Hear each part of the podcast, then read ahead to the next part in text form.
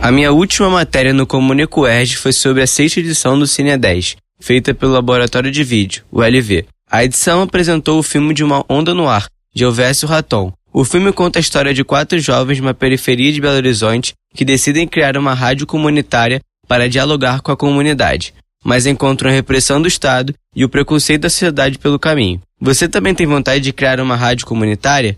Hoje eu trago o passo a passo de como você deve fazer para abrir sua própria rádio comunitária. Primeiro, você precisa acertar a documentação com o Ministério da Ciência, Tecnologia, Inovações e Comunicação. Para isso, é necessário abrir a aba de solicitações, preencher o formulário de demonstração de interesse disponível no site do Ministério, enviar o documento e aguardar para ver se seu pedido será aceito.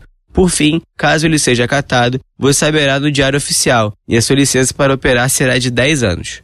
Para mais informações sobre a burocracia necessária para abrir uma rádio comunitária, basta ler a cartilha eletrônica disponível no site do Ministério. Após essa etapa, é necessário definir uma boa localização para a sede da sua rádio. Vale ressaltar que, para uma boa difusão das ondas do rádio, é necessário que seja um lugar com poucos obstáculos, ou seja, um lugar alto. Depois, é só definir o conteúdo da sua rádio e transmitir para os seus ouvintes. Lembrando que uma rádio comunitária tem um compromisso social de informar e contribuir com as demandas da comunidade para a qual presta serviço, além de não ter nenhum fim comercial.